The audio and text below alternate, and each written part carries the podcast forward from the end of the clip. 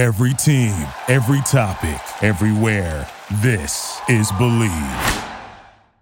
Ponemos la primera velocidad. Pisamos el acelerador. Y comienza el programa. ¿Qué tal amigos? This is Ricardo, Garage Latino, como lo hacemos todas las semanas. Remember, you can download the podcast of Garage Latino on Spotify, Amazon Music, and of course, you can find us on Bleav Network. And now you can even see us. And since you're seeing us, how about if we bring our friend David? David Logi, ¿cómo estás? Todo bien, mi compadrito. um, you know, we get a chance to drive different cars, you know, and we we want to put them through their paces. Just make sure that before we recommend the car, uh, that it serves the purpose. And not all cars are created equal. No, Of course. we got we got pickup trucks, we got sports cars, we got family cars. Uh, but for the enthusiast, you know, we all everybody talks about the McLaren, uh, you know, talk about these, you know, the Mustang GT, Ferrari. Lamborghini, the the hundred thousand dollar Ford Mustang. But if you really like to drive, I'm a firm believer that you don't need a lot of horsepower. What you need is good handling, and you know something that is precise, something that makes you feel you're in control and really test your skills. And I had the opportunity to drive a car just like that, that I think it's taking over that particular spot. You know, when you talk about sports cars under thirty thousand dollars, really, there's not a lot to choose from. You know, what what do we have? Well, I mean, uh, you only have to make it uh, clear whether you're talking about a convertible or a coupe. I was going to say ragtop, but the thing is that this uh, this Japanese affordable two seater is available with either a ragtop or a hardtop. That's retractable, by the way. And it's also there is also another Japanese car. As a matter of fact, a couple of Japanese cars that uh, are uh, you know uh, coupes. So um, I, who I think who I would think uh, talking about. I think you know uh, the sports car. You know, back in the '80s, the Toyota Corolla really started dominating the rally scene, and, and then the Celica, and it created for Toyota having this fun, small, you know, precise cars, just like MR2. And I was very, very happy when they brought to United States finally under the Scion name, you know, the the AE, the AE86, huh? Right? That's the car that is, if you like driving, you really, really enjoy driving this car. I mean, I, I've been very, very surprised. And I'm surprised because up to this point, I thought that the, the Miata was the car. Uh, and it's That very, very good that I was talking about. and it's very very good but the the now they have this gr version with 228 horsepower you know out of that four cylinder that it, you know it's enough. It has a, enough of a kick to to get it going. And if you like to go to track events you know it's reliable too. So it's not like a lamborghini that you're going to go to a track event and then things are unfortunately sometimes falling off because i've seen it and i felt it. No, Uh, this this car uh, has enough power to uh, to provide you with a lot of fun without uh, you know getting you in in big trouble like you would in in, Yeah. in a muscle car. Now, David, the it, it's it's it's an all new Toyota, but still looks a lot like the model that it replaces. Don't you yes, and the, the, the thing is this that uh, that the the head of Toyota was kind of uh, was kind of uh, annoyed that uh, that they the, he wanted the this car to to be more uh, distinct or uh, from the Subaru from its Subaru counterpart. So Right. the head of Toyota was not too uh, too satisfied with, with that.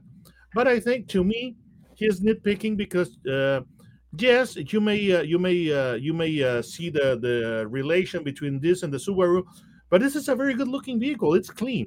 Yeah, And the uh, proportions yeah. they're they're correct. You know, Yeah, yeah, the, the proportions are right. Yeah, yeah, the proportions are right because if you are not next to the car, you think it's a much bigger car, you know. So, uh, and but it, and I like it. I, I like what it look, how it looks, but more important is I like how it drives. You know, with a six-speed manual transmission, uh, there's an option for an automatic that which probably it's better, but it will- doesn't give you that feel that you're being in control. But it's a car that you can, can you know you can toss around, you can make it slide, you can get in corners. You know, I mean, this is a really nice car to have fun at the racetrack. I do not Yes, recommend. I do not recommend driving fast this track on the street. I don't recommend any car to be driven above the speed, you know, uh, legal limits uh, because it's not smart to do. That's why we have racetracks where you can go and enjoy the vehicle. And this car, I think it's just great for that. Yes, but may, may I comment, uh, Ricardo, that uh, Yeah. this car has been getting uh, uh, some heat from some uh, from some journalists and uh, some enthusiasts because they say, "Oh, well, it's a it, it, it, lacks power. It's got a, a small engine, and uh, Uh, You know, uh, you need having- power when you don't know how to drive. You know, that's, Yeah, but the this, thing this is not clear. They, let's make that clear because the, the Caterham, the Lotus 7, now it's the Caterham 7, that's one of the best cars to drive if you really enjoy driving. And you, you, you're looking at less than 100, less than 200 horsepower. Yes, Yeah. the, the thing is that uh, this har- the, the, this uh, Toyota GR86 has 228 horsepower and uh, and uh, 184 uh, uh, uh, uh, you know uh, feet uh, pound feet torque, which is nothing to to sneeze at. And uh, when it comes to acceleration, this do- does it uh, with the stick uh, in less than uh, six seconds. And uh, with an automatic, it's slightly above uh, six seconds, and that is not slow. No. So, um, and what what uh, is re- really nice about this vehicle is that you can uh, you know the the start of this is is the handling because Yep. it's got a, an honest uh, you know rear wheel drive layout with the front engine that it's uh, mounted uh, you know uh, I uh, I, longitudinal I, I, I, I tell you, you know, I mean, I can be wrong, but this is It's my personal taste. My personal taste is I enjoy driving this Toyota more than the Supra, than the new Supra. You know, because the new Supra, first of all, it feels totally German. It doesn't feel like a Toyota, yeah. uh, and and and it's just like perhaps too much power. Uh, and when you really want to drive, the purist, you know, like go to the limits, you know, touch every apex, don't scrap any speed. This car is enjoyable. I like it. I guess I've been sold, you know, but No, the, the thing is is that uh, this car makes uh, makes it uh, you know makes uh, the good handling readily available for uh, for everybody. Whereas if you can get in, in, in a big muscle car, you can get the you can get in, in the big trouble very quickly. So Yeah. uh, to me, you know, they say it's more fun to drive a very power, powerful car slowly because you cannot handle it yeah, it's more fun to drive uh, uh, um, a car that's not uh, so fast but uh, at the limit than Yeah. uh, having to restrain a high powered vehicle. right, right. And this also teaches you to drive because you know you, you can get to the limits pretty quickly, and then you start learning. Okay, how you know how the four wheels sliding. You know, I mean, eh, I don't know. I still don't like that they have that stamped Subaru in the engine, and I know it's a Subaru motor. I wish they had a double overhead cam, just like the Mazda Miata. That what I really, really would like to see on this car. Yes, but- but, in, their defense, this is a flat four, and that does provide a lower center of gravity. Which is when it comes to uh, you know a sports car, a low center of gravity is your friend. So to me, I have no problem with that really. Uh, and and also you know we need to think of the Porsche you know 718 it's four cylinder boxer engine you know about the same. So 2.5 turbo 350 horsepower. I think it's pushing it. And I will think of how would be the the long term reliability on the Porsche. With this Toyota I feel like I can go to the racetrack and go to work. Uh, I can pretty much drive it every day. And I don't know. It's a Toyota product, so I doubt that we're gonna have any issues. Of course, but uh, it, it, to me, it's a it's a really brilliant concept because it's got the, it's got the um, it's got the enough power to to be very fun, but the chassis I think it is fantastic, and you know the engine is mounted the way that God intended. I mean, it's mounted lengthwise. Yep. It's yep. not sideways, you know, and and the, the wheels driving this car are the real ones. So this is the the way that God intended things to be, and as a result, it's beautiful. Now, The pricing starts around the twenty-six Yes, dollars it or starts the, the base it starts at twenty eight thousand seven twenty five. Now, if you go to the premium package, which has uh, the 18 uh, Michelin PS4 wheels, the rear spoiler, and uh, uh, LED headlights, it starts at uh, 31 325 with the stick, with a six five uh, stick, uh, six uh, six speed stick, and goes to 32 825 with the uh, six speed automatic. And and I think again, for thirty thousand dollars, you're getting a lot of car. If you like driving, you know this is a driver's machine, and we're not selling you the car. It's just honestly, uh, it, it's it feels very different than the Mazda Miata.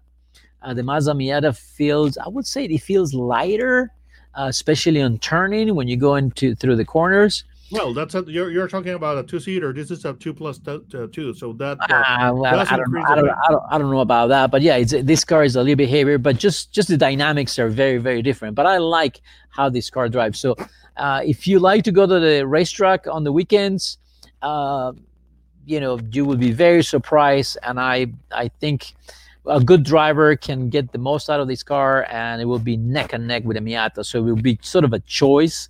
and Uh, it's I- practical as a daily driver too. yeah, yeah, yeah, very practical. Doesn't guzzle so much gas. So the, the, to me, it's it's it's a very uh, a very uh, a very attractive uh, uh, car. You know, it's it, as a daily driver and, and a weekend machine. It it does both uh, superbly. Now since now we talk way too much too many nice things about toyota on, on this car because they've done a great job uh what is this about now? You're gonna have to pay for services? What is this? Oh, Whoa, do we have what? enough time to to cover this? Because uh, yes you have. We have we have like four minutes. Four minutes. i think Okay. so something like that. I don't know Okay, so you can be brief. You can tell us exactly what's going on because i completely disagree Me too. So uh, let's uh, bring out the bad. We talked about the good. Now this, I wouldn't say that the bad. I think that the, this would be the ugly, uh, the, the ugly part because now uh, you're going to have to pay subscription, but of all things, to remote start your vehicle, that, which that- to that me is doesn't make any really sense outrageous.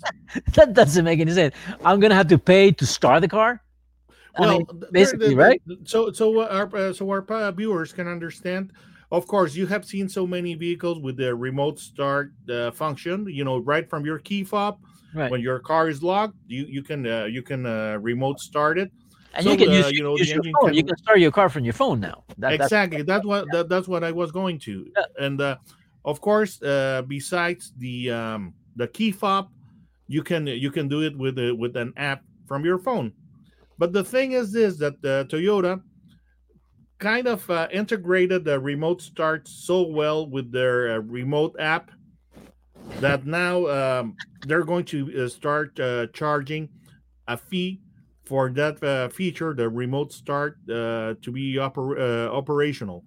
that, that that That's an outrage. Yeah that that I just don't see it. I don't, I'm I'm I'm trying to understand who approved this because it doesn't really make any sense. But hey, here, it is. No, that's a cash grab, uh, Ricardo. Th- I don't know if it's a cash grab. I think I, I I don't think so because I think it can turn certain people off. I think you know, and you might Of lose course. the sale. You might lose a sale of a vehicle just for something silly. You know, uh, just Yeah. say you know what, we don't have the app anymore. Okay, great, we don't have the app. Yeah, the thing is that uh, no one's gonna miss it, and no one's gonna notice. This is just uh, surfacing because they had not mentioned that to to anyone. So Well- this is a better price. May, may, maybe maybe there'll be some changes. Uh, David, Autos and Ricardo, Garage Latino. Recuerden, if you tell your friends to download the podcast Garage Latino, they can listen to it uh, on Spotify, Amazon Music, and of course through the Bleav Network. Yes, Oh, you go away. We're, we're, we're coming back. Yes, go ahead. What do you want to say? No, they, they, they can they can del- our, our viewers can delight themselves with our very smooth voices blaring on their speakers. Yeah, oh, sure, sure. we'll be right back. Duralube es un tratamiento especial para que el aceite no pierda sus propiedades. Duralube reduce la sedimentación de las partículas nocivas que dañan al motor. Duraloop disminuye la temperatura interna del motor y la fricción de los metales. Duraloop para que el motor dure más. Thank you for. You can show support to your host by subscribing to the show and giving us a five star rating on your preferred platform. Check us out at Bleav.com and search for B L E A V on YouTube.